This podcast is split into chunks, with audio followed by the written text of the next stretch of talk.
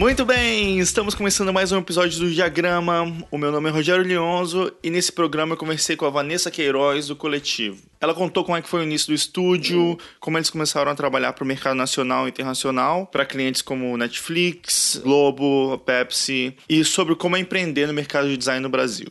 Antes de começar o episódio, queria pedir para todo mundo que está escutando para ajudar a divulgar o diagrama, é, manda esse episódio para aquele seu amigo do curso, do trabalho, pense em alguém que vai curtir esse papo, esse conteúdo e manda o link para essa pessoa. Assim a gente consegue crescer mais, fazer mais coisas legais com o projeto e continuar fazendo conteúdo de graça para a galera do design. E também lembrar de dar cinco estrelinhas pro diagrama lá no iTunes, que ajuda o canal a ficar em destaque por lá, beleza? Então vamos pro episódio? Bora nessa, vamos lá.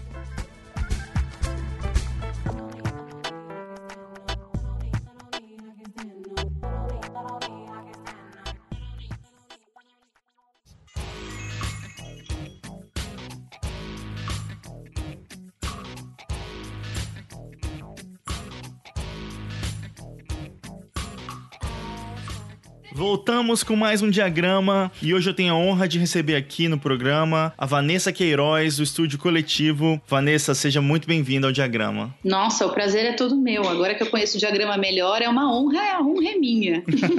Legal, Van. Então, vamos lá. Acho que todo mundo conhece o Coletivo, é uma grande referência no, no cenário de design do Brasil.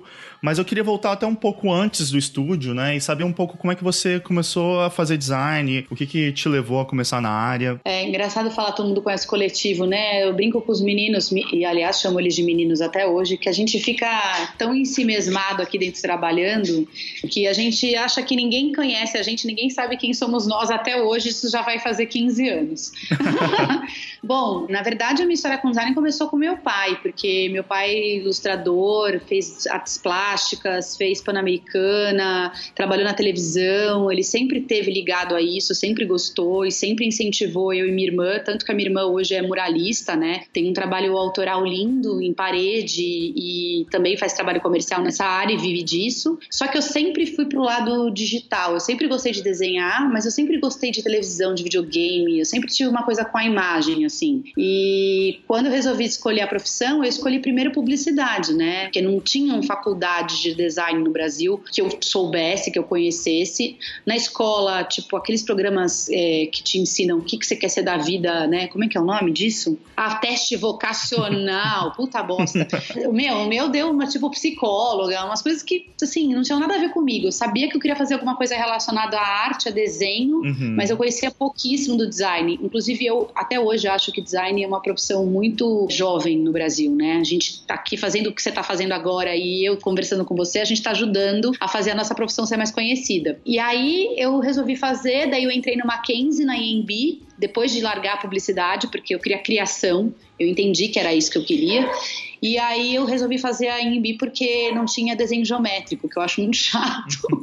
e aí eu desencanei do Mackenzie por conta disso. E foi na faculdade que eu conheci os meus sócios. Então foi assim, uma realização trabalhar com isso e estudar isso nessa época. E como é que funcionou? Vocês, assim, faziam trabalhos juntos na, na faculdade? Tinha uma química? Como é que surgiu, esse entrosamento de vocês, assim, para começar um estúdio? Nossa, a faculdade foi fundamental. A faculdade foi o que fez a gente se conhecer, fazer... A gente tinha uns trabalhos no, no, na, em Bimorumbi, que foi onde a gente se formou, que eram interdisciplinares. Então, a cada seis meses, a gente fazia um trabalho interdisciplinar e aí a gente misturava todas as matérias que a gente estava tendo. E primeiro eu conheci o Fábio, Aí depois o Marcelo entrou, se não me engano, no final do primeiro ano, eu já, eu já puxei ele pro grupo, a gente começou a trocar ideia no corredor da faculdade, eu gostei dele, falei, meu, você não quer vir fazer trabalho com a gente? Ele, quero. Aí na sequência ele apresentou o Davi pra gente, nós quatro passamos os quatro anos da faculdade fazendo todos os interdisciplinares juntos. E rolou uma sinergia, a gente tinha mais gente no grupo, mas a gente se gostou como amigo e, e como colega de classe mesmo,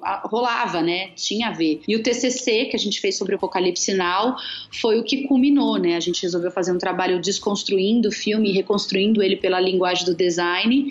Assim, foi uma quebra de paradigmas na, na faculdade, porque todo mundo sempre falava de alguma coisa relacionada só a design. A gente foi para cinema uhum. e a gente foi muito bem. A gente tirou 10 em todas as etapas. E aí a gente falou, cara, puta, é isso que a gente quer fazer da vida. E profissionalmente, a gente não gostava dos nossos trabalhos, né? A gente, o Marcelo trabalhava na Globo.com fazendo banner, o Fábio na indústria farmacêutica, eu trabalhava numa agência pequena, mas fazendo projeto tipo bula de remédio, diagramando bula de remédio, tipo muito chato.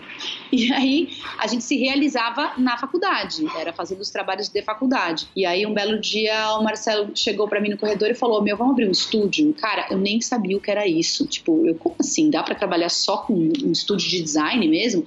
Aí ele começou a trazer um monte de referência para mim, tipo Pentagram, Pushpin, olha que foda. Eu, meu, mentira que dá pra gente viver disso. E aí eu falei: "Então, vamos pedir demissão e vamos abrir, vamos como dizem hoje em dia, meter o louco e abrir um escritório, porque a gente não tinha um puto.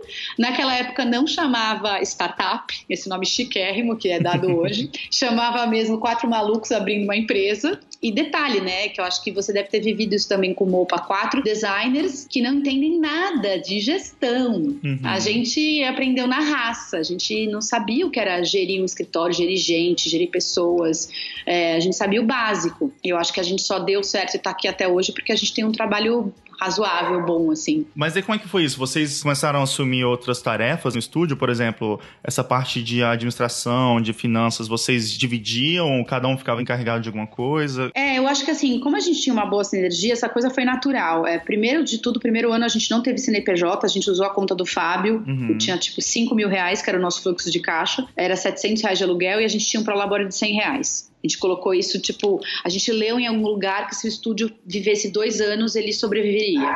Então a gente fez de tudo para isso acontecer. E aí a gente dividiu naturalmente pelo jeito de cada um. Por exemplo, eu tinha facilidade, você vai ver que eu falo pra caralho, eu falava muito. Então a Vanessa vai ser atendimento e vai fazer design. Todos nós fazíamos o design e fazíamos outra coisa. Então o Fábio, que era programador e designer, foi programar. Eu virei atendimento, cobrança, cuidava do estúdio, né? A única mulher, imagina tinha tira, põe o tênis, não larga meia no meio do escritório quando você dorme aí. Tipo, ficava fazendo isso, eu faço isso até hoje, é mais forte do que eu. E aí, além disso, eu fazia, pegava os briefings, ia no cliente.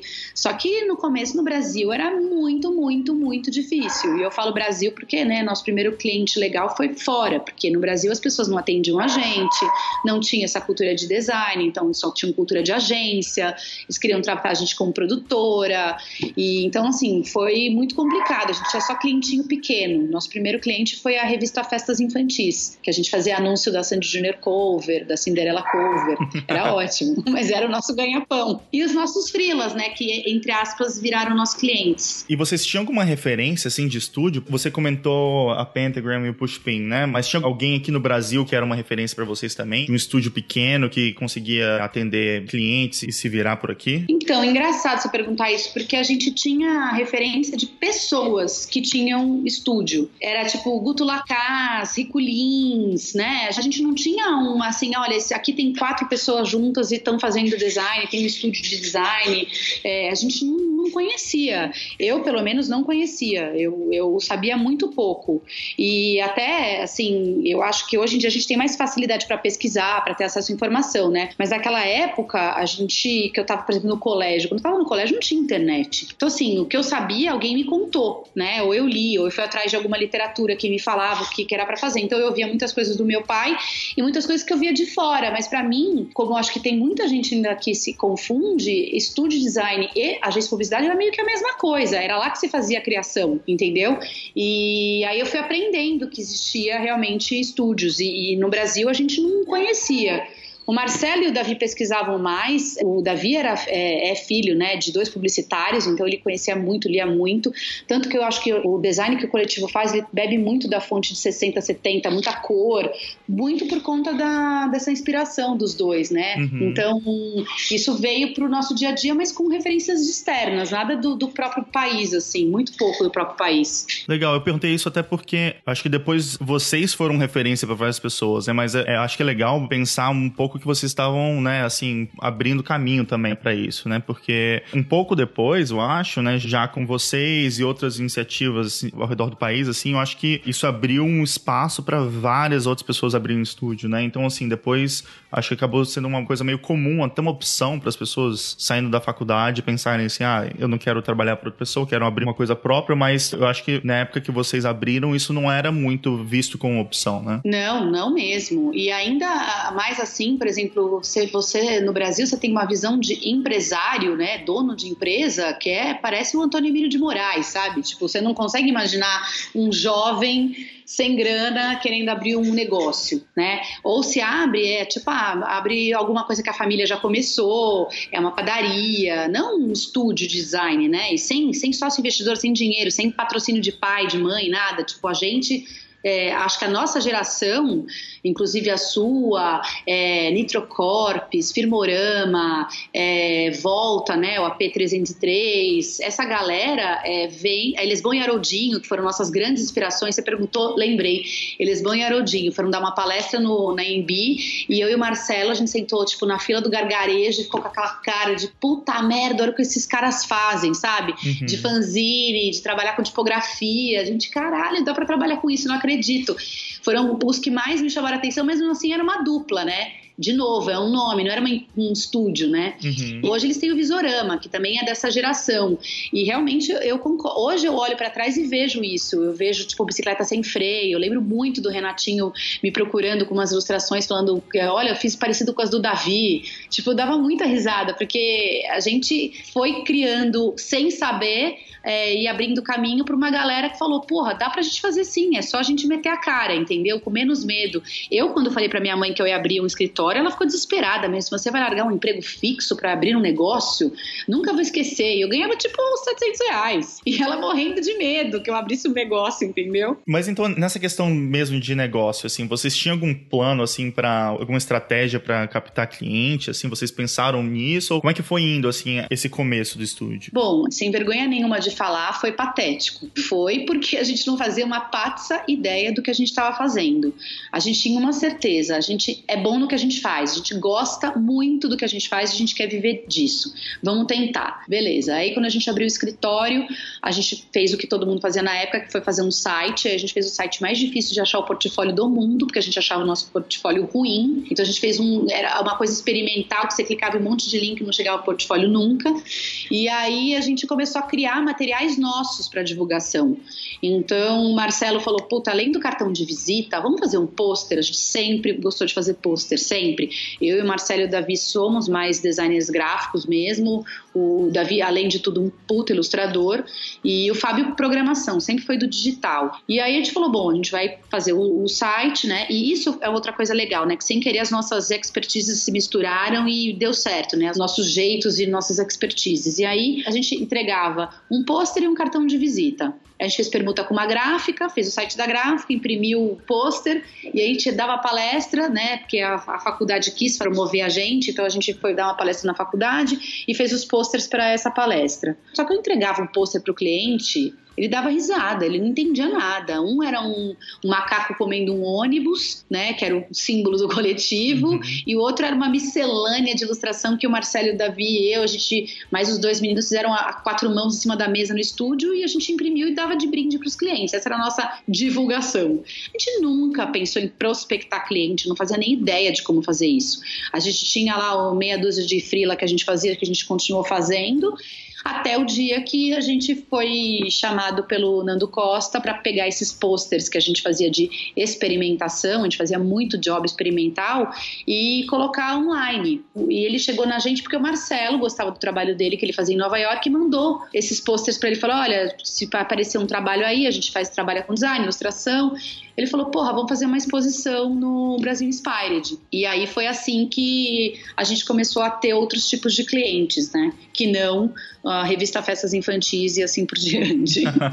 Mas isso eu acho muito legal, assim, porque eu vejo o Nando Costa, assim, como uma pessoa que conseguiu, na época, impulsionar muito o design brasileiro fora, assim, né? Ele conseguiu dar uma visibilidade bem legal, tanto com esses projetos dele, o livro, Brasil Inspired, e acho que foi o site mesmo, né, que começou a chamar muita gente. Foi, foi o site. A gente até participou do, da edição do livro depois. A gente uhum. fez umas três ilustrações para lá. Uma, eu fiz umas duas para lá. Então, isso é uma coisa que, na época, assim, foi muito importante, né? Porque ele começou a criar esse espaço para designs brasileiros para fora, né? Uhum e eu vi o mercado internacional também abraçando um pouco o Brasil, ou pelo menos se interessando pelo design brasileiro e chamando para fazer trabalhos, né? Porque depois essa exposição que vocês tiveram no Brasil Inspired renderam algumas coisas para vocês também, né? Sim, né? Na verdade foi é, primeiro um reconhecimento dele que para nós era uma inspiração, o cara chamar a gente para colocar os pôsteres lá.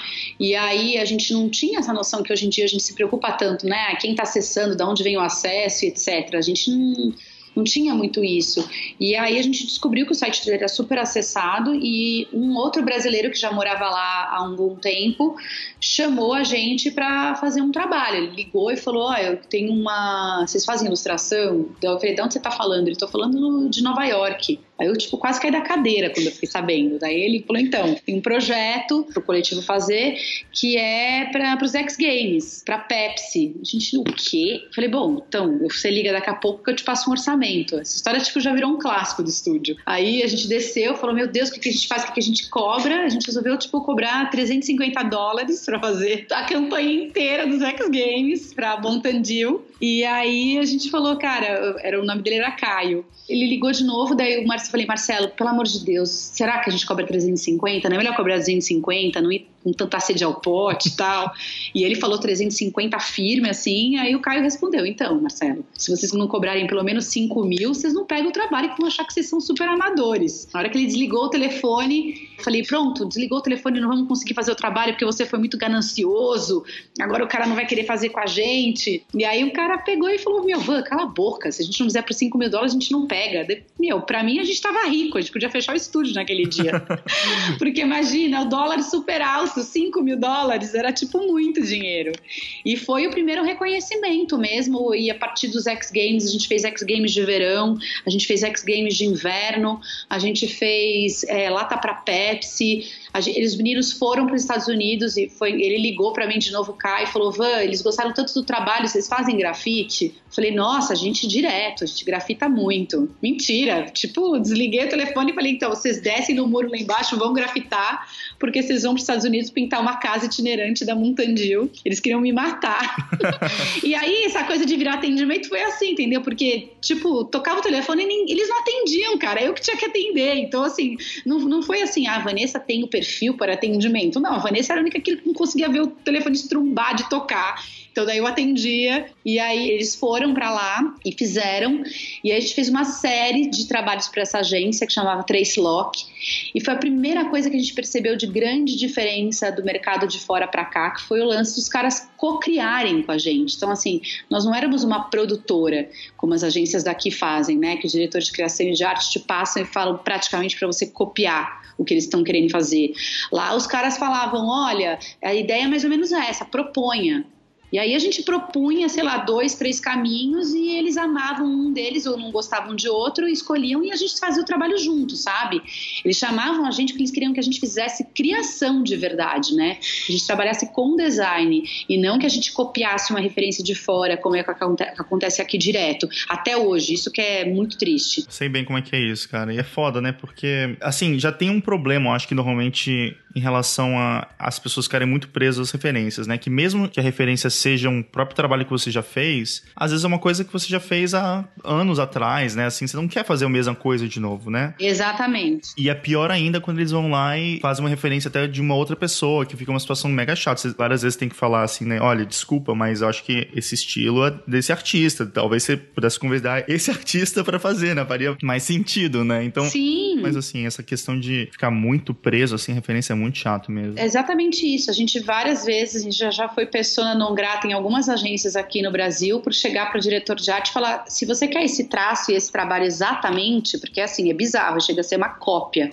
por que, que você não contrata o cara que fez? A gente reproduzir fere completamente o que a gente acredita como design, né? E tem um lance engraçado que a gente só foi começar a ter essa segurança depois de uns 10 anos de escritório.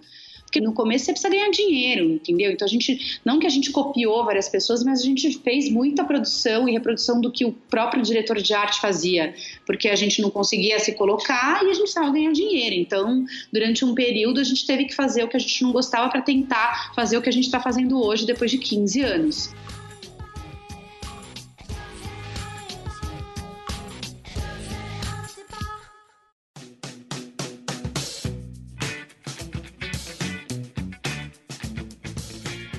Relação a essa questão da história do estúdio, nesse começo, eu acho que ilustração era a maior parte do, do trabalho de vocês, né? Mas depois eu acho que esse leque começou a se abrir e houve uma diversificação mesmo, né, de serviço que vocês prestavam, né? Vocês começaram a fazer digital, várias outras coisas, né? Como é que isso aconteceu? É, na verdade, como você perguntou no começo, vocês tinham uma ideia do que estavam fazendo, do que vocês iam fazer, business plan, etc, né? Qual que é o seu core, qual o objetivo, sua missão, etc? Não, porra nenhuma. Então, quando a gente começou, é, a gente fazia muita ilustração, porque o Davi o Marcelo ilustram, eu ilustrava, e o Fábio programava. Então era natural para a gente fazer isso. Mas em paralelo a essa questão dos Estados Unidos, que foi um dos nossos primeiros clientes fora, depois veio a Itália e tal, a gente no Brasil fazia muito trabalho para moda, porque a moda, o Davi veio da Cavaleira, né? Ele fazia estampa na Cavaleira e era designer lá. E quando a gente abriu o estúdio, ele saiu da Cavaleira e veio para a gente, ele tinha contatos nessa área. Então ele foi me mandando, ah, manda para e-mail para esse cara. Daí eu fui começando tipo o que eu achava que era uma prospecção, que na verdade verdade era falar, então, vocês estão precisando de ilustração, estamparia, design. E aí a gente começou a fazer. Primeiro a gente fez uns projetos incríveis para Cavaleira, que foi muito legal. Então a gente fazia o site, a gente fazia o lookbook, o catálogo, as estampas. E aí esse trabalho foi conhecido e o tipo estilista indicava para outro. E aí a gente trabalhou para quase todas as marcas de moda no Brasil, fazendo um pacote 360. E como a gente tinha um programador, nada mais natural que a gente fizesse site. E no começo era muito engraçado, porque o Fábio falava que a gente fazia catálogos online, porque a gente era muito ruim de design digital, de interface, é, sabe? A gente era bizarro. É, a gente diversificou por necessidade de grana e, e porque a gente não entendia se e a gente não sabia direito se a gente queria focar só no gráfico ou se a gente deveria experimentar outras coisas. E aí a gente foi fazendo, né? Site, a gente fazia catálogo, a gente fazia folder, a gente fazia marca, mas a gente não fazia branding, por exemplo. No começo do estúdio, nem pensar. A gente fazia identidade visual. E assim, é com pouquíssima pesquisa e aprofundamento por falta de conhecimento mesmo. Acho que isso a gente realmente aprendeu fazendo. Vocês começaram a fazer esses sites foi o quê? Foi nos primeiros dois, três anos do estúdio? Primeiro ano a gente já fazia site. Primeiro projeto de pôster que a gente trocou, a gente quis fazer um lambi lambi do estúdio e o dono da empresa de lambi lambi tinha uma pousada e ele falou: eu troco mil lambi lambis pelo site da pousada.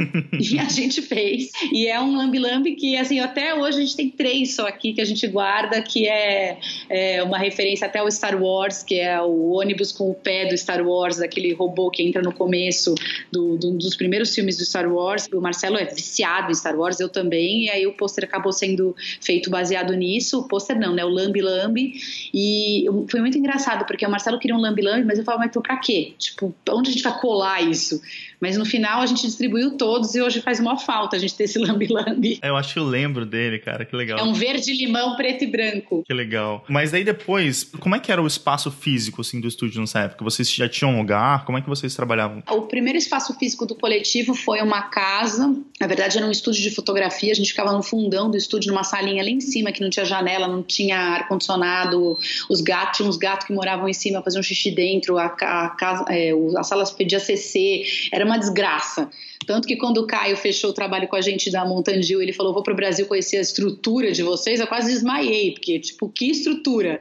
Aí eu fui, tipo, num família vende tudo, comprei um monte de móvel velho, arrumei o estúdio minimamente assim, e no dia que o cara chega dos Estados Unidos para conhecer a gente, os meninos vararam a noite para entregar o projeto e estavam dormindo no chão do estúdio. Então, tipo, ele já conheceu o real life, sabe? Tipo, eles são assim, ponto final. Aí a gente a gente ficou no primeiro escritório do estúdio dois anos e meio Aí a gente mudou para um maior, que daí a gente contratou uma pessoa para me ajudar a atender o telefone, fazer recepção, né? Que era a Rosana, que o nosso primeiro financeiro, fazia tudo, né? É, daí a gente contratou uma estagiária e o Feijão, que era um amigo nosso da faculdade que virou um outro programador junto com o FAP, que a gente estava pegando muito site para fazer. E valores baixos, referentes ao valor de hoje, a gente cobrava tipo uns 500, 700 reais para fazer um site inteiro programado. É, ridículo. Mas pra gente tava bom também, porque eu sempre falo pra galera que hoje me pergunta isso, falo, gente, uma coisa é, depois da outra. Primeiro a gente precisava ganhar portfólio, depois começar a cobrar, sabe? E, e foi acontecendo com o tempo. Aí a gente mudou para uma casa no Campo Belo. A gente conheceu por conta de um projeto que veio da Itália para a gente fazer a Nickelodeon, né, um prêmio Nick a gente fez toda a comunicação visual e tinha vinheta. E aí a gente chamou o animatório o Guto, que hoje tem o Ruf, aí com o Vini em Nova York, falou: Meu, a gente faz a parte de animação, tudo, e vocês fazem o design. Fechou. Daí a gente fez junto o projeto, deu super certo. E aí a gente alugou essa casa, a gente pegou a parte da frente da casa, no Campo Belo, e e eles a parte de trás. E eles ficaram lá com a gente até eles irem para Vetor Zero Lobo, né? Que eles fizeram um acordo, não sei se foram comprados, eu não lembro direito agora. E aí a gente tomou a casa inteira. E essa casa a gente ficou nove anos. Mas espera, antes disso teve outra casa. Teve a Joaquim Floriano. A gente ficou na Joaquim Floriano dois anos também. É, a gente trabalhou primeiro na Vila Olímpia, depois a gente foi para Joaquim Floriano. A gente alugou, os muito espertos, a gente alugou uma, um, um imóvel no final de semana. Aí durante a semana gente percebeu que passavam 30 linhas de ônibus na rua, tipo, parecia que eles estavam dentro do escritório. E a gente ficou lá dois anos. E era um predinho super legal de eras, assim. E foi legal que foi o começo do estúdio, literalmente, no sentido de como a gente está até hoje evoluído. Porque a gente começou a almoçar lá, então a gente levava uma marmita no primeiro estúdio. No segundo estúdio, a gente começou a fazer arroz e feijão, porque ele tinha uma cozinha. E aí a gente pegava, comprava o resto num quilo ali do lado. E daí começou essa cultura que existe até hoje no estúdio da gente almoçar junto. A empresa inteira almoça aqui, então a gente tem cozinheiro hoje por conta disso. E a história de ser uma casa, né? Porque apesar de ser um prédio, ele tinha o, o jeito de casa. Isso é uma outra coisa muito legal. A gente nunca teve prédio comercial. A gente sempre trabalhou num lugar que fosse aconchegante, que tivesse, não tivesse cara de firma, que tivesse cara de casa. E aí, por isso que a gente foi para o Campo Belo, numa casa fofa de esquina, que a gente ficou nove anos e, e, não só o animatório foi para lá com a gente, como a ideia fixa. Foi o primeiro ah, momento em que a gente esteve junto com a ideia fixa. Eles pediram uma sala, que eles estavam mudando de um lugar e ficaram lá com a gente quase um ano e meio. E já tinha uma sinergia, né? Porque conhecia a Camila do N-Design, a Janara, enfim, da internet. E aí a gente começou a ficar muito próximo. E depois dessa casa no Campo Belo, que a gente ficou nove anos, a gente mudou aqui para Vila Mariana, que é nosso último endereço.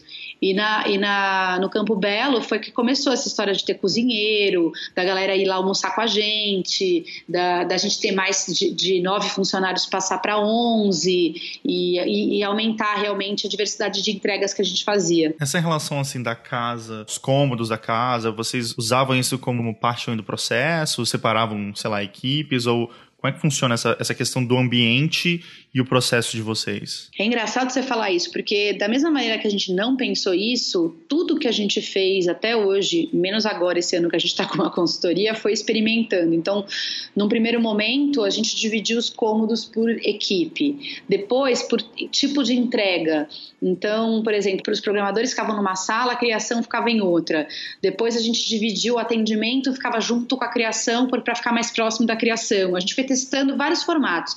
Mas eu acho que o grande, grande lance da casa é que é uma delícia trabalhar em casa. Você tem liberdade. Eu comprei um cachorro, que é a Bumi, que está comigo até hoje, que ia com a gente comigo para o estúdio, é, o almoço lá, a sinergia das equipes, o fato de você poder ir de uma sala para outra, sentar onde você quiser na hora do trabalho, não necessariamente ter que ficar presa numa mesa trabalhando. Então, assim, a gente foi testando formatos que a gente acreditava que era assim diferente de tudo que a gente não havia gostado na nossa profissão antes, né? Eu tive nove empregos antes de abrir o coletivo, então eu trabalhei bastante em firma. Eu sabia o que eu não queria, não queria crachá. Eu não queria que a pessoa tivesse constrangimento para fumar um cigarro, tomar um café, sabe? Então isso fez diferença para a gente na escolha da casa e eu acho que isso reflete totalmente no nosso, nas nossas entregas, no tipo de trabalho que a gente faz, com certeza. E você tinha começado a falar sobre o ideia fixa, né? Começou então com essa divisão de espaço, né, juntos, né? Mas como é que essa relação evoluiu depois? A relação da gente com a ideia fixa evoluiu porque as meninas começaram a crescer, né? O, o ideia fixa começou a sair de ser uma revista online para ser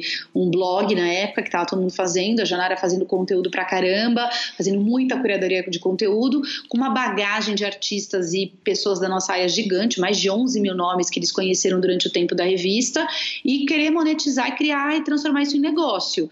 E aí eles tiveram, esbarraram num problema tecnológico, porque na época uma das sócias era a Alicia e ela saiu da sociedade, foi morar fora e a Janara ficou sem o braço de tecnologia que era ela, ela que programava né, o projeto. Quando ela resolveu fazer o blog, melhorar, ela falou: gente, eu preciso, na verdade, de um braço de tecnologia e eu vejo no coletivo um parceiro para fazer isso. Então, no início do Ideia Fixa, a gente entrou para ser praticamente tecnologia, entregar interface, entregar programação e ponto. Só que a gente, como a gente fez com o próprio estúdio, né, de diversificar e fazer mais coisas, a gente foi além. A gente começou a trabalhar estratégia, a gente começou a diversificar a entrega, é, trazer cliente, é, misturar jobs. Então eu não fazia produção, elas faziam. Então começou a virar uma coisa muito maior, que a gente hoje em dia a gente é sócio quase que, se não me engano, a gente é sócio de 30% da empresa. Por conta disso, por conta da gente diversificar a entrega e ir além Aliás, a gente faz isso com tudo, inclusive com os clientes hoje. Nossa maior briga com a consultoria é entregar aquilo que a gente vende, porque a gente sempre entrega mais e acaba saindo no prejuízo. Mas eu acho isso muito legal, assim, porque eu acho que vocês são um grande exemplo de um estúdio de design, né, que conseguiu quebrar um pouco esse formato de só oferecer essa parte mais de execução, né, que é muito que vários estúdios acabam fazendo mais, né? Vocês é, conseguiram abrir esse leque de serviços, assim, né, que conseguem ser realmente uma parte mais estratégica e realmente oferecer uma coisa para o cliente que um serviço total, né, pensar realmente para o cliente qual a melhor maneira de comunicar e de resolver todos os problemas dele, né? É, e entender o projeto, né? Porque daí você pega o projeto, às vezes você vai pegar um cliente que o problema dele não é a identidade, vem antes, ou é depois, é a maneira como ele está usando a identidade. Então, quando você consegue ter mais matérias dentro da empresa, você consegue diversificar e entregar isso.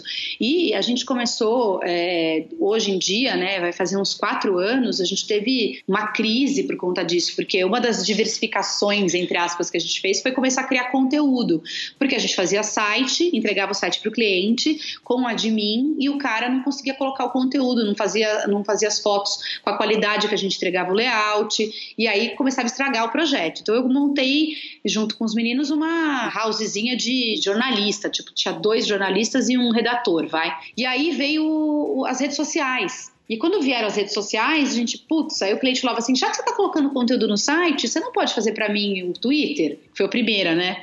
Ah, tá bom. Ah, já que você está fazendo Twitter, vamos fazer um Facebook. Mas é engraçado que eu falava, meus clientes querem ser o Mark, né? Eles querem um Facebook. Eles nem entendiam direito como pedir o um negócio pra gente.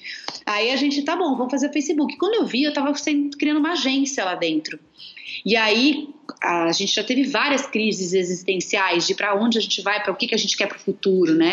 E esse dia foi uma que a gente falou, cara, a gente tem que dividir a empresa em três porque o Marcelo foi o primeiro que levantou a bola e falou: cara, o coletivo não é um estúdio de conteúdo, o coletivo é um estúdio de design, tem que ter uma área para conteúdo. E aí surgiu a Monstro, que surgiu como formato de agência, com um DNA muito forte de design, de projeto, mas que é uma agência, que hoje ela oferece, que tem até hoje, né, o trabalho de desenvolver conteúdo junto ou separado do coletivo.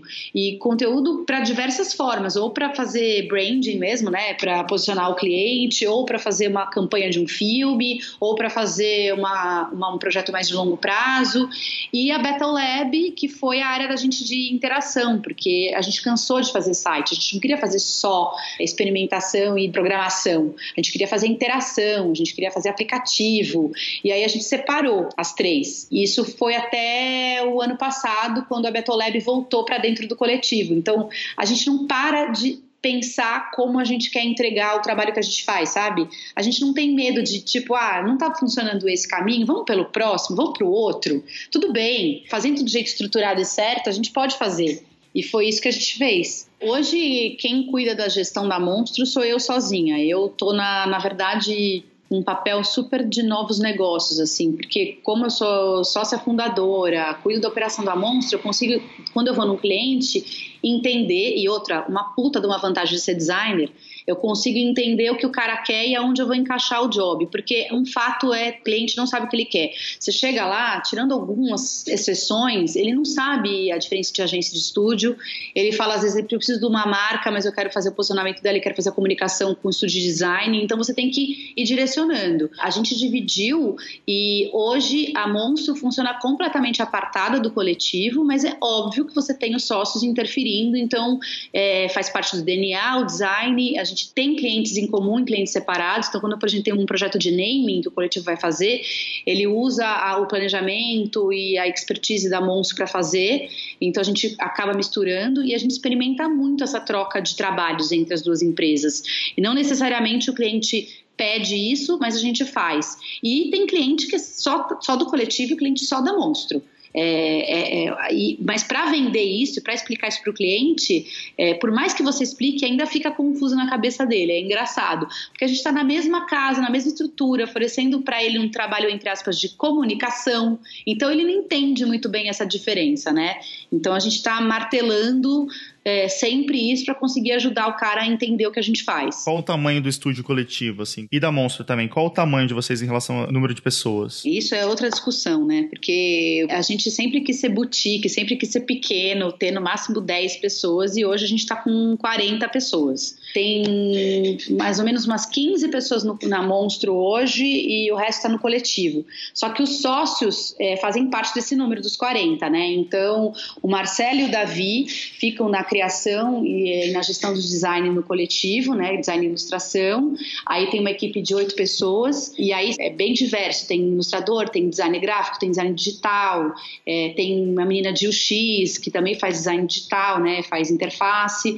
Aí o Fábio cuida dessa parte de tecnologia, atende os clientes de tecnologia, né. A gente não tem hoje atendimento a gente tem uma diretora de atendimento aqui comigo na Monstro e que cuida de, comigo de todas as contas, mas os sócios são super participativos ainda. Eu sento no meio da Monstro, no meio da mesa da Monstro, a gente não tem sala apartada. A gente tentou isso durante seis meses uma vez, não deu certo, a gente quase se matou.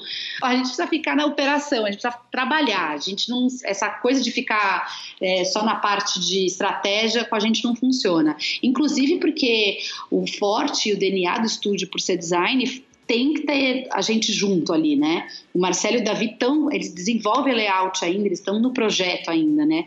É, então a gente não consegue sair é muito esquisito crescer, né?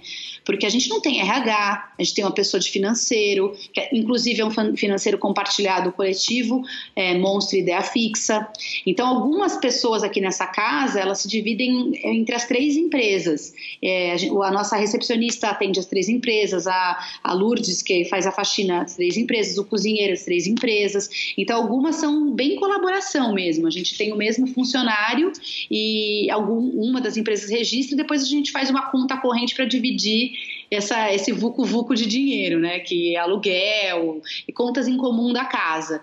Mas com a ideia fixa aqui, ao todo são 43 pessoas na casa. Mas nesse, nesse tempo todo que vocês estão juntos, assim, vocês foram crescendo, foi uma coisa que foi andando meio naturalmente, assim? Ou teve um ano, assim, que vocês começaram a fazer muita coisa e contrataram muita gente? Como é que funcionou essa parte do crescimento, do número de pessoas, assim, pro estúdio? Foi completamente reativo, não foi pensado. Eu acho que a primeira vez que a gente pensa o estúdio como estrutura e gestão foi esse ano, por conta da crise financeira. A gente contratou uma consultoria que está ajudando muito a gente. Estou falando para todo mundo que é tipo uma pós-graduação. A gente está aprendendo muito a questão de gestão. Tudo desde o início nós quatro dividimos decisão, tudo, tudo, da votação ao que fazer, a dividir empresa, etc. Uma reunião de sócio, reunião de sócio, reunião de sócio, a gente definia. É, a gente começou a crescer, como você falou, a gente diversificou, aumentou, começou a fazer muito site, teve uma explosão de projetos de internet, a gente fazia, precisou de muito. A gente chegou a ter uma equipe de sete programadores. Então a gente começou a aumentar e diversificar e tudo com a mesma qualidade de entrega. E aí, em 2012, mais ou menos, 11, 12, a gente começou a ter muito trabalho e a gente começou a fazer conteúdo para agência, começou a fazer é, muita peça para publicidade. A gente chegou também a ter uma equipe de seis ilustradores. E aí a gente foi criando de acordo com a demanda. E a gente não foi percebendo que a gente o, volume de dinheiro que a gente ganhava, a gente gastava com folha de pagamento. Sempre a nossa folha de pagamento foi o nosso custo mais alto. E a gente não sabia administrar isso muito bem, não existia uma estratégia. Processos a gente teve sempre muito bem feitos. A gente isso isso é o bom de ser designer, né? Então a gente tinha uma parte processual muito organizada, a gente sempre mexe nela, a gente está sempre evoluindo ela, desde tipo qual programa de gestão que a gente vai chamar, vai programar, vai ter para né, organizar job, como vai funcionar o gerenciamento de projeto, como vai ser atendimento, como o trabalho, como é o workflow do trabalho para entrar dentro do estúdio. Isso a gente sempre teve muito bem. Hoje, se for pensar, o coletivo, na verdade, o estúdio coletivo tem 15, 16 pessoas. Ele já é um estúdio grande, né, para os formatos que a gente está acostumado mas ele não é uma agência. E a Monstro, se você for pensar pela perspectiva de agência, ela é uma agência pequena porque ela tem 15 pessoas. Então é engraçada essa perspectiva. Mas agora a gente está crescendo de maneira estruturada, pensada. Antes não, era reagindo. Então a gente já chegou. O Marcelo sempre falava isso: a gente está muito grande para o estúdio de design, a gente está muito grande para o estúdio de design, porque incomodava ele essa questão da gente crescer e perder qualidade de entrega, não poder ganhar mais dinheiro, porque quando você acaba crescendo, você vai investindo, né? E você investe em tudo. Hoje a gente está numa casa de quase mil metros quadrados. Então você está pensando no quê? Mesa, cadeira, computador, é, o material humano, tudo, tudo você tem que pensar em vezes 40. E isso é bizarro. Quando a gente para para olhar, é, as próprias consultoras perguntaram para a gente, mas por que vocês fizeram isso? A gente não sabe, a gente fez porque a gente cresceu e precisava atender a demanda que estava vindo. E aí, como a gente nunca prospectou, e isso é um recado que eu deixo para todo mundo, gente, que é o que eu mais aprendi, é aprendam a prospectar, aprendam a se divulgar. Então, estar ali aparecendo todo dia, mostrando um pouco do seu trabalho e focado em quem está te contratando, que é geralmente um cara que não entende o que você faz, é o que faz você ter trabalho, porque a gente nunca prospectou até o ano passado, na vida. E isso fez a gente ter um buraco no nosso financeiro esse ano, porque a gente teve um buraco de fluxo de caixa que o, a crise do ano passado refletiu na gente nesse ano. E aí a gente se tocou como tudo até, até esse ano a gente até a gente aprender que a gente precisava aprender a gerir melhor o negócio, de que a gente não tinha mais um estúdio pequeno, que a gente estava ficando mais velho, que a gente precisava ganhar melhor e como é que a gente faz para chegar nesse resultado de maneira estruturada e montando realmente um business plan e tudo mais, né? Que agora a gente está fazendo isso. Você tinha tocado num assunto que eu acho que é interessante assim. Como é que vocês fazem para manter esse balanço entre projetos rentáveis, essa parte financeira, e essa parte da liberdade de criação, de fazer coisas interessantes, fazer coisas legais, assim. Existe um balanço aí? Existe um caminho, assim, caminho das pedras em relação a isso? Ou é uma coisa também que vocês foram sentindo no mercado e foram adaptando? É, eu acho que assim, isso a gente é experimental é, desde o começo por conta disso. A gente não quer perder a essência de criação, a essência de propor, a essência de experimentar, de ir atrás, de novas referências. Se todo mundo está fazendo de um jeito, a gente quer fazer de outro. E a gente só consegue isso com um trabalho que a gente brinca que é .org. A gente agora está fazendo, por exemplo, é, tem uma festa aqui em São Paulo famosa que chama Selvagem.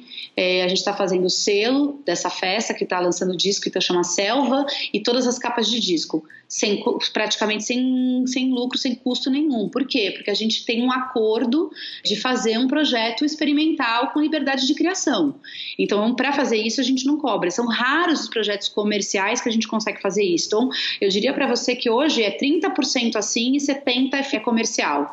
A gente preza por fazer isso, a gente briga para ter espaço para fazer isso, a gente faz fora do horário de trabalho, mas a gente envolve a equipe para fazer esse tipo de projeto, porque isso dá um gás na galera e faz que todo mundo experimente, tenha vontade de fazer, porque, né, eu sempre brinco aqui com o pessoal, se o trabalho fosse legal, chamava férias, porque, desculpa, tem certos trabalhos que você faz, você começa a direção de arte entrega, depois vem uma série de, de processos de entrega que quando você está na faculdade, parece que quando a gente dá palestra, eu brinco, às vezes o, o, cara esquece que existe. Então, depois que você entregou, por exemplo, um KV, você tem que fazer todos os 500 dobramentos daquele mesmo negócio, que às vezes você fica um mês fazendo, você não aguenta mais. E, e é isso mesmo, entendeu? Isso faz parte do projeto.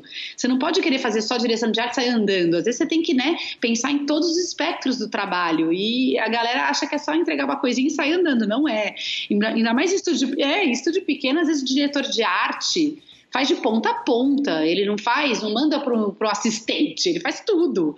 E, e essa, essa, coisa de agência, de você ter funçõezinhas determinadas para cada coisa, aqui não existe, né? O Marcelo, por exemplo, se ele faz uma marca, ele é o sócio das empresas, ele faz tudo, aplicação até final, cartão de visita, ele faz tudo, ele faz o projeto 100%. Ele não faz a direção e depois passa para um assistente terminar, ele faz tudo. Uhum. E, e tem que ter o trabalho experimental, cara, tem que ter o trabalho.org, tem que ter, porque ele dá, ele dá muita energia energia. Eu fico até empolgada falando, porque são os trabalhos que eu considero os mais legais da gente, que depois refletem em trabalhos comerciais, porque o cara vê o teu trabalho experimental, o trabalho que você está fazendo para você e fala, putz, eu quero isso. Então você também abre um mundo novo para esse cara que comercialmente nunca imaginou ter aquela linguagem, sabe? É muito legal. Que legal isso, né? Eu sempre enxerguei dessa forma também. Porque acaba que o, portfólio, né, acaba sendo o que você quer fazer no futuro também, né? Então, se você vai colocando alguns trabalhos que você está tentando fazer coisas diferentes e mostrando isso para o mercado, né, é muito mais fácil do mercado também entender isso, né, e te chamar para fazer mais aquilo, né? É, e tem um lance muito foda nisso, viu? Que eu acho que tem que ter é, um lance pessoal, que eu acho que é uma outra coisa que nós quatro combinamos muito que não é uma ganância, uma ambição de ficar rico nem milionário com a profissão, é muito mais uma realização profissional. A gente ama o que a gente faz. E eu vejo muitos amigos trabalhando em outras áreas que trabalham por trabalhar, como eu lembro da, quando eu era criança, de às vezes meu, meu pai indo para um emprego que ele odiava para ganhar dinheiro. Aqui não é só ganhar dinheiro, aqui é uma realização pessoal. Por isso que às vezes o dinheiro fica em segundo plano e a gente se ferra, entendeu? Porque às vezes o projeto é tão incrível que a gente faz sem verba, que a gente faz com pouca verba, porque a gente tem sinergia com aquilo, a gente quer fazer e foda-se. Então, assim, eu acho que até hoje, é, inclusive as meninas da consultoria vieram do mercado de banco e é engraçado, porque elas ficam às vezes de cabelo em pé com a gente em reunião, porque a gente tem que explicar que a gente pegou um projeto de embalagem que é incrível, mas que a gente não vai ganhar nada, e elas ficam, mas como? E o hora homem? Vocês precisam colocar isso no, no, no, né, na empresa. E a gente fala, não, a gente quer fazer porque é foda, porque o projeto é legal. E foda-se, entendeu? E como é que você vê assim o futuro para o coletivo? Quais são os planos? É, a gente está esse ano que eu te falei que é a faculdade que a gente está fazendo a pós-graduação é para traçar esses planos. Eu acredito que a gente vai conseguir manter nesse nosso canhão voltado para cliente final que foi uma grande dificuldade da gente, entre aspas, desmamar de agência de publicidade, porque a grana é, é alta, o valor que eles pagam é muito maior do que para trabalhar para startup, para cliente pequeno, é muito maior. Então, a gente fala não quero mais trabalhar para agência, quero trabalhar para cliente final, para poder criar, realmente fazer, deixar um legado, começar realmente a escrever a história do coletivo, foi a primeira coisa que a gente fez. Então, hoje eu posso te falar que 85% dos nossos trabalhos são para cliente final. E foi muito difícil, porque a gente conseguiu fazer isso abdicando de grana mesmo, de falar, cara, eu vou atender este cliente, eu vou bater na porta dele até ele me atender. Então hoje a gente está com grandes clientes, Itaú, que foi um dos primeiros clientes que deu chance para gente, né? Eu até dei uma palestra sábado passado com o superintendente do Itaú, que na época era gerente, ele achou a gente no Google. E aí ele me chamou lá e a gente fez as agências do Itaú, fez o cartão de crédito do Itaú, que é tipo design super clássico, porque ele queria estúdio contemporâneo, ele queria uma galera que fizesse, fosse vanguarda, que tivesse uma visão diferente do que os estúdios clássicos de design que ele conhecia, né? Então, foi Itaú, depois foi Nespresso, depois a gente, foi, a gente trabalhou para o Banco Votorantim, e aí foram empresas chamando a gente que a gente nunca imaginou. Imagina, são 10 anos fazendo isso, né? Chamando a gente para fazer trabalho. E imagina, eu contei a história de, de Montandil, de Pepsi, né? Faz o quê? Faz 10 anos isso. Então a gente há 10 anos estava lutando para conseguir chegar em clientes que a gente atende hoje, como Ambev e assim por diante.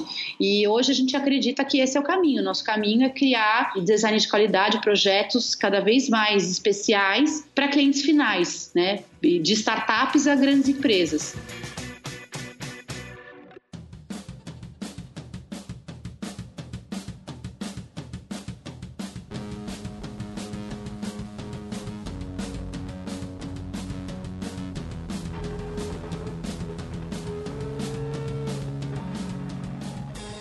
Vanessa, eu queria conversar também sobre alguns projetos do estúdio. Um projeto que eu achei super legal, que é um projeto mais recente, foi o pôster do filme Babysitter, que vocês fizeram pro Netflix, né? Isso foi até um trabalho global, não foi? Foi, e depois de muitos anos que esse trabalho apareceu. A nossa história com um pôster já vem desde o começo do estúdio. A gente chegou a trabalhar para Netflix Brasil por conta da Monstro fazer conteúdo, mas o coletivo desenvolvia várias ilustrações para alguns projetos da Netflix aqui. E aí, inclusive, um dos últimos foi a gente fez umas ilustrações para o Stranger Things. E aí a gente tem uma pessoa em comum, na verdade, que é a Rafaela, trabalhou na Downtown com a gente. E ela, a Downtown era uma produtora e, e chamou a gente para fazer cinema, fazer conteúdo para cinema.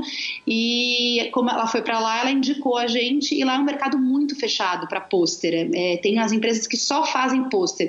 Isso é engraçado. A gente aqui é, a gente é multifacetado, generalista. Cada hora tem um nome bonito de moda. Mas aqui a gente faz o que tem que fazer de design e que a gente acredite, né? E aí a gente recebeu uma ligação da Netflix de Los Angeles para fazer um round que eles chamam lá com cinco posters para um filme original. E aí a gente ficou muito empolgado porque a gente tentou durante anos fazer pôster para o Brasil e a gente sempre escutava. Um dos primeiros que a gente tentou foi até com o Andrew Waddington fazer os penetras e ele falou não, Vanessa, no Brasil é assim, tem que vender o filme na bilheteria. O brasileiro está acostumado a saber que ator que faz ah, é a Mariana Ximenes, então ela tem que estar com uma foto dela no pôster. Não adianta você querer fazer uma coisa experimental, ilustração, isso aqui não cola. E a gente ficou muito frustrado. A gente exercitou um pouco disso no Tim Maia, que a gente fez a campanha do filme do Tim Maia, a gente fez um pôster para o Tim Maia, ofereceu de graça para a produtora e não rolou. E aí a gente estava desencanado quando veio esse convite da Netflix. A gente fez, ela pediu cinco, com vários estilos, então ela queria ver colagem, ela queria ver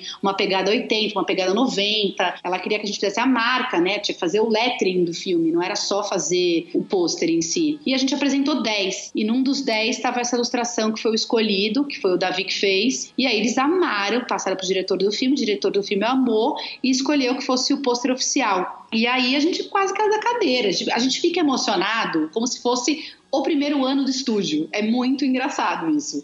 É tipo, é nessas horas que eu percebo quanto a gente ama o que a gente faz. Porque eu, tipo, eu dava gritinhos pelo estúdio que o pôster tinha sido excluído, sabe? Tipo, parecia que eu tava fazendo TCC de novo. E aí a gente ficou muito animado dela falou: olha, parabéns, não só o pôster foi escolhido, como ele vai ser o pôster global oficial do filme.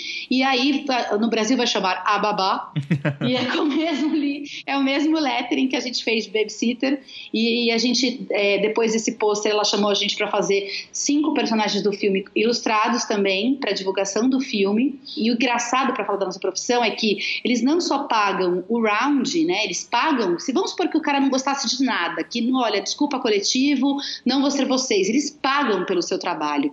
Aqui no Brasil você faz e eles não pagam. Eles falam, ah, de brigada, não, não foi, não é tipo concorrência, né? Que a gente odeia participar. Uhum. Então, tipo, você não ganha nada. Se você numa agência grande tem muito funcionário, você não tem como participar de concorrência toda hora, porque, tipo, é, além de você não saber se é carta marcada, você não sabe contra quem, entre aspas, você está concorrendo, sabe?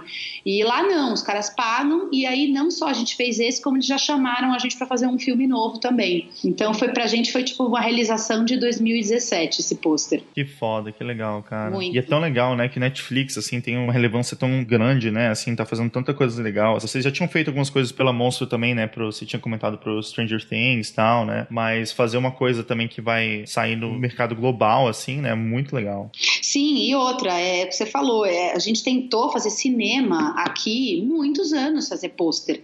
E é pelo coletivo, né? A Mons fazia o conteúdo, fazia a campanha do filme, legal, mas assim, deixa a gente fazer o cartaz oficial, aquele que vai estar na porta do cinema. Não, não, não. Aí vem uma empresa que está revolucionando o mercado de streaming, etc., e fala: olha, a gente quer dar um filme para vocês fazerem o pôster, porque vocês são bons no que vocês fazem, a gente quer que vocês façam. Tipo, isso é que, isso que é foda.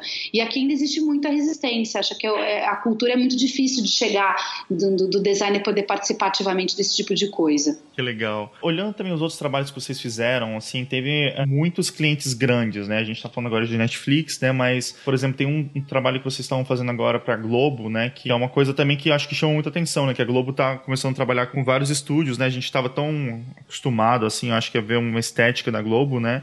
E eu acho muito legal ver take que eles estão agora trabalhando com várias pessoas super legais e vocês fizeram muitas coisas muito fodas para eles ultimamente, né? É, a Globo foi assim, na verdade, quando a gente começou a mudar o estúdio para tentar atender cliente final, é, eu mandei um e-mail pro pessoal da Globo falando, apresentando o portfólio, dizendo que eu queria fazer trabalho para eles. E, e, essa, e para você ter uma ideia, é, para a gente entrar na Globo e começar a fazer trabalho para a Globo, demorou quase dois anos. Então, assim, o, o, lance foi que a gente foi trabalhando esse contato. Eu fui lá, eu mandava toda hora que a gente fazia coisa nova, eu mandava pra menina, ela super simpática. Um belo dia, ela falou: Vã, tem um job aqui para vocês. Eu fui lá e era um job para fazer uma campanha pro marketing da Globo. E aí a gente começou a realmente fazer cocriação e fazer um monte de trabalho direto para eles. E isso foi muito foda, porque a Globo começou a se atualizar, a mudar. Desde que o Hans Donner saiu da parte de criação, né, da direção de criação da Globo, entrou o Sérgio, acho que era da DM9,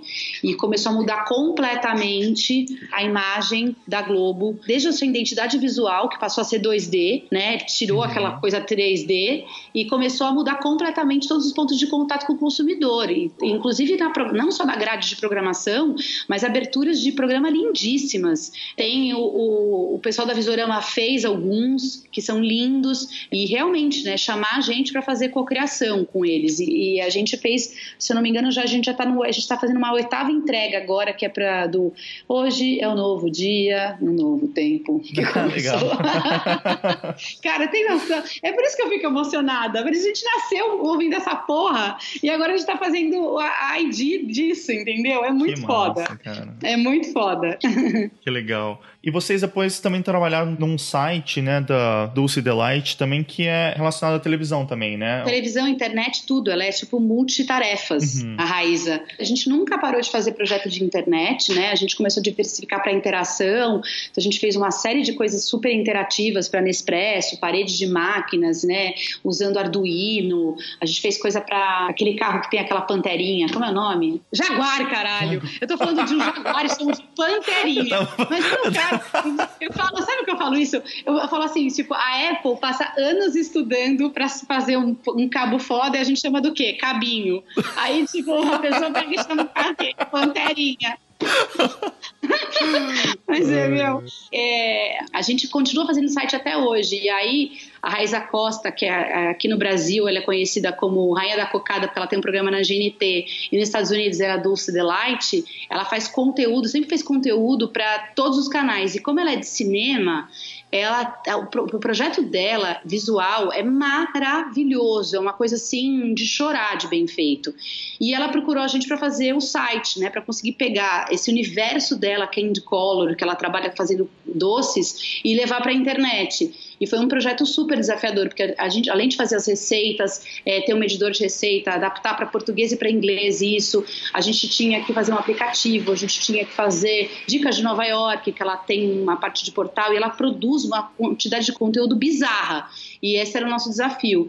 E foi muito legal fazer. A gente continua fazendo até hoje internet, mas hoje a gente procura fazer projetos super proprietários também. A gente fez sites para uma empresa chamada Mandala, a gente fez um projeto enorme para uma empresa do Brasil de aplicativo chamado Home Refil, tudo pensando no design. A gente pensa na interface antes, na experiência do cara e depois vem a programação para fechar tudo. Tem uma outra área também que vocês começaram a fazer muita coisa, assim, talvez seja uma das áreas que vocês estão atuando mais agora, e eu acho que é uma área que consiga abranger vários aspectos do estúdio, que é essa parte de embalagem, assim, né, de packaging. Que eu vejo que é muito legal porque muitas vezes dá para fazer essa parte de branding, dá para usar também ilustração, né, dá para realmente usar vários do, das áreas do estúdio, né. É, tem um, um, projeto que, que eu acho que é muito legal, que é um projeto de chocolate, né, chamado Golden Co. Como é que foi esse projeto específico? Vocês fizeram todo o branding também deles, né? É, a gente, na verdade, quando a gente começou a criar atender cliente final, começaram a surgir mais empresas menores, né?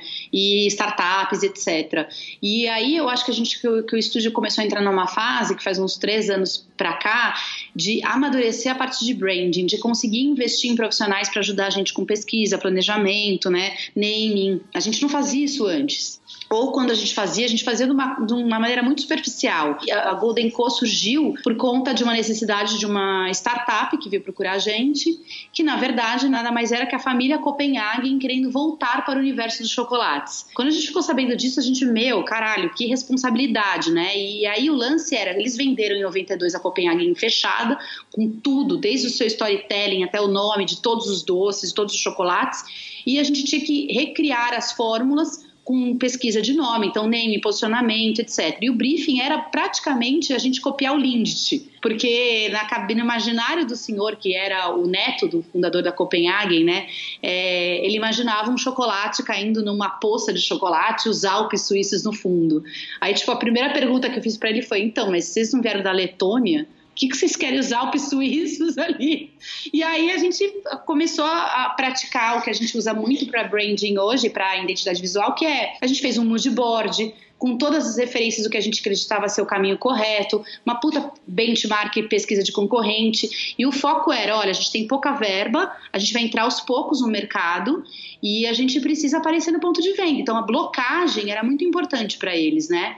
E aí a gente começou a apresentar uma série de referências visuais, 60, 70, ilustração, que era um caminho oposto do que o mercado de chocolate fazia. Quando a gente olha na gôndola, e hoje a gente tem no Brasil uma oferta gigantesca, diferente de 10 anos atrás. E ele queria ter um, um posicionamento premium, porque o chocolate é muito bom e são as receitas originais. Hoje a Copenhague tem uma receita mais diferente, né? E ele trouxe na reunião pra gente o livro das receitas originais. A gente quase chorou, porque, tipo, incrível. O avô dele escreveu na, à mão. Foi tipo, é. sabe, trouxe no plastiquinho. A gente, nossa, foi tipo, meu Deus. E aí a gente criou a Golden Co, o nome Golden Co, que é a família chama Goldfinger Copenhagen. E aí é uma, um chocolate desde 2015. O storytelling é a, a volta dessa família para a empresa de chocolate, né, para o mercado de chocolate. E aí as, né, a língua de gato é a Deli Deli, é, o chumbiga é o Dots, é, a musa virou a Inhabenta. Então a gente foi trazendo é, os assets né, para dentro do chocolate e os, os SKUs novos, com nomes novos, baseados nesse novo segmento que eles estavam abrindo agora. Foi tipo um projeto muito foda. Gente, ele é super elogiado. O engraçado foi que eu fui chamada da Nestlé por causa desse projeto. E ele tinha pouca verba, né? A gente fez mesmo no amor também. É... E o engraçado foi que quando a Nestlé chamou, ela não sabia que a gente tinha feito. Eles apresentaram pra gente como desafio. E a gente falou, então, mas foi a gente que fez. Que máximo, cara, que legal. Que eu também não entendo o que acontece nessa, na nossa área, que os caras chamam a gente para reunião, qualquer cliente não olha o portfólio antes. Se você indicar, então, aí que o cara não olha mesmo. Eles falam, ah, fulano me falou que vocês são bons nisso, vem. Tipo, porra, você olhou o portfólio? Eu já virou uma piada minha. Toda reunião eu pergunto: você olhou o nosso portfólio? A pessoa geralmente fala: não. Eu falo, meu, como é que você tá me chamando? Entendeu? É, é muito louco isso. Eu não sei explicar por quê. Mas enfim, aconteceu assim na Nestlé e foi engraçado. Quer dizer que a Golden Co, que é pequenininha, tá mexendo com um gigante, que é a Nestlé, pelo design. Isso é muito foda. E eu acho o resultado final assim desse projeto tão legal assim, porque é aquilo que você falou, assim, ele tem essa mistura assim do, do, antigo e do novo, né? Assim que eu acho que é uma combinação muito legal, assim. Realmente é muito diferente das outras coisas no mercado, assim. Eu acho que ele causa um impacto muito grande por causa disso. É, e eles teve que ter uma coragem muito grande dos próprios donos da empresa que tiveram visionários e são de querer fazer algo assim com essa com essa paleta de cor, com tudo e falar, cara, vamos aí, a gente compra a ideia de vocês, a gente acredita no projeto, a gente acredita no que vocês estão mostrando pra gente de argumento e vai dar certo e tá dando. Né? Agora estão lançando, vão lançar barra de chocolate, vão lançar mais uma série de produtos com uma linguagem e conseguiram entrar em mercados que eles não imaginavam, mercado mesmo, sabe? Pão de açúcar e etc, que é super competitivo e difícil. E daí continuando nessa linha assim de embalagem, né? Vocês acabaram trabalhando muito com essa parte de cerveja, né? Muitas cervejas artesanais. Eu lembro até que tinha um esquema de crowdfunding também de, de cerveja, né? Era um projeto de uma iniciativa de vocês, esse crowdfunding? É engraçado você estar tá falando isso, porque uma das coisas que eu, que eu percebi, eu sempre falo para o pessoal é devagar com a sede ao pote, né? Então, a gente, os projetos experimentais da gente, ou os .org que a gente chama, ou os que a gente entra como parceiro, eles geralmente abrem um mercado e um caminho para a gente que a gente nunca imaginava. O projeto de cerveja da Social Beers é um projeto de um amigo pessoal do Davi, que tinha a ideia de fazer um crowdfunding de cerveja é, de juntar dois mestres cervejeiros de lugares distintos. Então, por exemplo, tem uma edição que é um cara de cervejeiro de Nova York com um de Ribeirão Preto, que surgiu uma cerveja chamada Sexta-feira.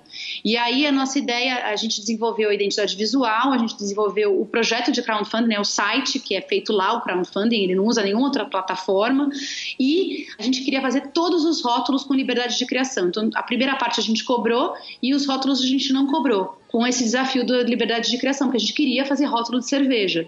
E aí não só surgiu todos os rótulos especiais da Social Beers, como um projeto pessoal nosso, que quando a gente fez 13 anos de estúdio, a gente quis fazer uma homenagem à empresa e a gente trocou alguns rótulos por, uma, por 1.500 cervejas, ou seja, a gente faz escambo até hoje. e, aí, e aí a gente falou, bom, beleza, vamos fazer umas cervejas da empresa? Aí a gente falou, cara, não, não vamos meter, perdão, publicitários, o publicitário e falar cerveja coletivo. Tipo, isso é ridículo, a gente não vai fazer isso. E aí, pensando, pensando, pensando, a gente teve a ideia de fazer uma homenagem às nossas cachorras, que vêm para o escritório com a gente sempre. Então, a gente criou um projeto chamado Matilha, que tinha uma embalagem é, com os quatro cachorros. Então, era o, a, a Bumi, a Geni, a Tutu e o Boris, que entrou por último, então ele só está na embalagem da caixa é, que ele nasceu depois. E aí a gente fez três cervejas, é a Bumi, a Tutu e a Geni. E a, a, cada uma tem a característica, tanto no líquido quanto no rótulo, da personalidade da cachorra. E aí a gente fez um storytelling para homenagear. Então a Bumi é o Golden Preguiça, a Geni é um Lemuri que é medroso, e a Tutu é a Black Mamba porque ela late, parece brava, mas ela não é. Então a gente fez é, todo o projeto gráfico, foi até na, foi para Bienal de Design, porque foi tipo feito com muito amor. E a cerveja era muito foda foi feita pela Social Beers e o líquido era premiado. Então foi tipo um projeto de 1.500 cervejas que acabou em três meses. A gente distribuiu cerveja a rodo. Não é, a ideia não era vender. Foi super legal. A gente fez uma festa no estúdio, chamou é, os nossos amigos, nossa família. Então, sabe, pouquíssimos clientes, só os clientes que eram amigos mesmo. E aí era um chopp das cervejas e todo mundo saía com um kit no final. E depois a gente passou seis meses distribuindo essas cervejas para quem a gente quisesse. É muito legal quando tem essa relação tão próxima assim também de vocês, né? Fazer um trabalho, mas que ao mesmo tempo tem uma coisa pessoal, assim. Né? E esse trabalho da Matilha, que foi experimental, como a Social Beers, nos rendeu uma abertura dentro da Ambev, né? Ah, e como é que foi isso? É, a gente tem um designer que chama Bruno. E a gente entrou pelo meio do design novamente, então não foi o marketing que chamou a gente ele falou, cara, eu tô a fim de fazer uns projetos diferentes aqui. A Ambev tá abrindo uma área craft adquiriu a Colorado, a Vals e queria fazer um projeto para a Boêmia, porque eles acreditam que a Boêmia era a cerveja mais antiga do Brasil, ela é né, a cervejaria mais antiga do Brasil, e que precisava ter uma linha craft de introdução à cerveja, por conta do paladar do brasileiro que estava mudando. E aí eles criaram uma linha que chamava Sabores do Brasil, que foi mais ou menos bem, mas que deixou a parte de linguagem muito confusa, as pessoas não relacionavam a linguagem, a Sabores do Brasil com a Boêmia Boêmia Pilsen, né, clássica, e a Boêmia Pilsen estava com uma linguagem muito antiga já, né? E aí eles, eles falaram, cara, a gente precisa fazer um projeto novo, e aí o nosso desafio era entregar uma nova família de cervejas, homenageando Petrópolis, que é, né, da onde veio a Boêmia, e criando quatro novos produtos, né? Então a gente tinha a, trabalhar a Aura Lager, então a gente criou todos os nomes baseados nisso, a gente fez um trabalho de naming, depois a gente fez um trabalho de posicionamento junto com a, com a Ambev, e aí eram quatro cervejas. Era a Aura Lager, que é para falar da aura de Petrópolis, a Magna Pils, que é aquele córrego que tem no meio de Petrópolis, a 838 Pale Ale, que é a altura do monte mais alto de Petrópolis, e a Vais, que é a 14 Vais, que é porque o Santos Dumont morou em Petrópolis. Então, cada cerveja tem a característica no nome e no rótulo. E é uma linha de introdução craft para Boêmia Pilsen. Então, foi tipo um projeto foda de fazer, ganhou o prêmio de destaque na Bienal como melhor projeto de embalagem. A gente envolveu a empresa inteira para fazer, foi muito legal. E agora estão saindo a reserva que também é da Boêmia, a Imperial, e a gente está no projeto novo de branding da Boêmia, que eu não posso contar, que está saindo logo menos também. Opa! Mas eu acho isso muito legal ver como aquilo que a gente estava conversando antes, né? Uma coisa que, como você estava chamando de .org, né? E isso acaba expandindo e os clientes acabam se interessando, né? E virando trabalhos comerciais com a mesma qualidade, né? Gráficas. Então isso que eu acho muito legal, assim, né? O fato de vocês ter uma iniciativa própria acabou rendendo né, um, um trabalho mega legal para uma empresa super grande como a Boêmia, né? É, e a gente conseguiu, é, hoje a gente está atendendo a Ambev, a gente faz a Colorado, a gente faz outros projetos, né? A Colorado a gente está fazendo o Bar do Urso, a gente fazendo a parte de visual merchandising no Bar do Urso, fazendo a parte de produtos do Bar do Urso, fazendo rótulo para Colorado, quer dizer, abrir um universo da gente que a gente precisa se provar, os caras verem que a gente tem qualidade e a gente aprender como profissional também que não adianta, tipo, burro ponta de faca, eu preciso preciso desenhar literalmente, o cara precisa ter confiança em mim. É, é, um caminho que você vai traçando. Tem pessoas que conseguem mais rápido, tem pessoas que começam mais devagar, né? Que nem a gente. Eu acho, na verdade, se você for olhar com outras empresas, eu acho que chegar onde a gente chegou, com 15 anos, como estúdio independente de design, mesmo tendo três, quatro ofertas para comprar a gente, é, mas sempre querendo comprar com viés de nos transformar numa produtora, ou de fazer com que o nosso trabalho fosse o que a gente não acreditava, é, ser livre e conseguir fazer esse tipo de coisa coisa é muito importante para a gente até hoje. É, eu gosto de nesses eventos de brand, de design, etc., que não são que são fora do ambiente acadêmico, para jogar uma real. Tanto que agora eu estou sendo convidada para dar aula em duas, dois lugares, na EBAC e na CUCA. E foi por conta de uma palestra do, desse lance de falar de empreendedorismo true, sabe? Não empreendedorismo de palco. É muito difícil ser empreendedor no Brasil, é muito difícil ter uma empresa no Brasil. Você não tem subsídio, a carga tributária é bizarra bizarra para pequena empresa. A gente paga hoje 17% de nota fiscal de imposto, é muito alto. É, a gente não ganha muito bem como sócio de empresa, a gente não, não é rico, muito pelo contrário, mas a gente faz o que a gente ama. E eu acho que ter verdade e ter liberdade para fazer o que você quer faz uma diferença na entrega tanto para você quanto para o teu cliente, sabe?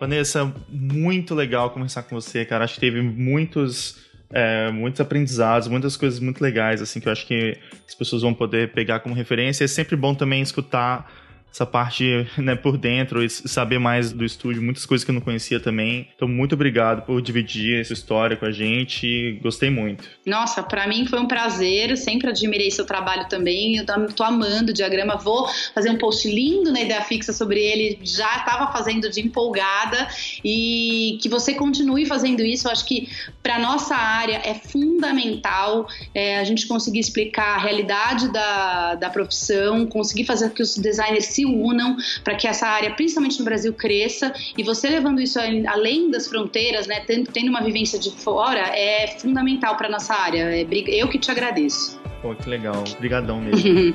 Imagina. Tchau.